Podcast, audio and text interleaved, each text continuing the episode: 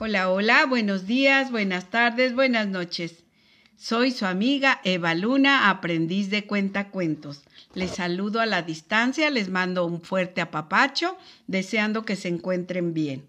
Hoy, mis amigos, quiero contarles una sección del libro de Trabalenguas, Colmos y Tantanes.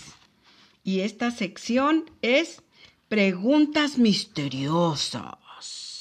A ver quién de ustedes se las sabe y las puede contestar. 1. ¿Quién mató al mar muerto? ¿Quién pintó el mar de rojo? ¿Saben de qué calibre es la bala del cañón del Colorado? ¿De qué color es la tinta que usa las plumas de una gallina? ¿Qué guarda en su bolsón el Mapimundi? ¿Dónde quedó la otra mitad del medio ambiente?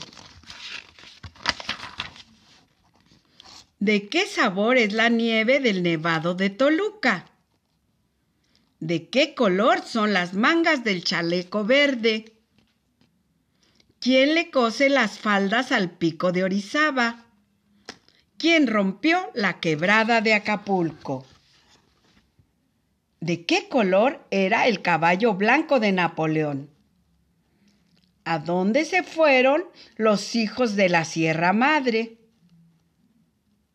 ¿Por qué es tan holgazán el Golfo de México? Y colorín colorado, este cuento ha terminado.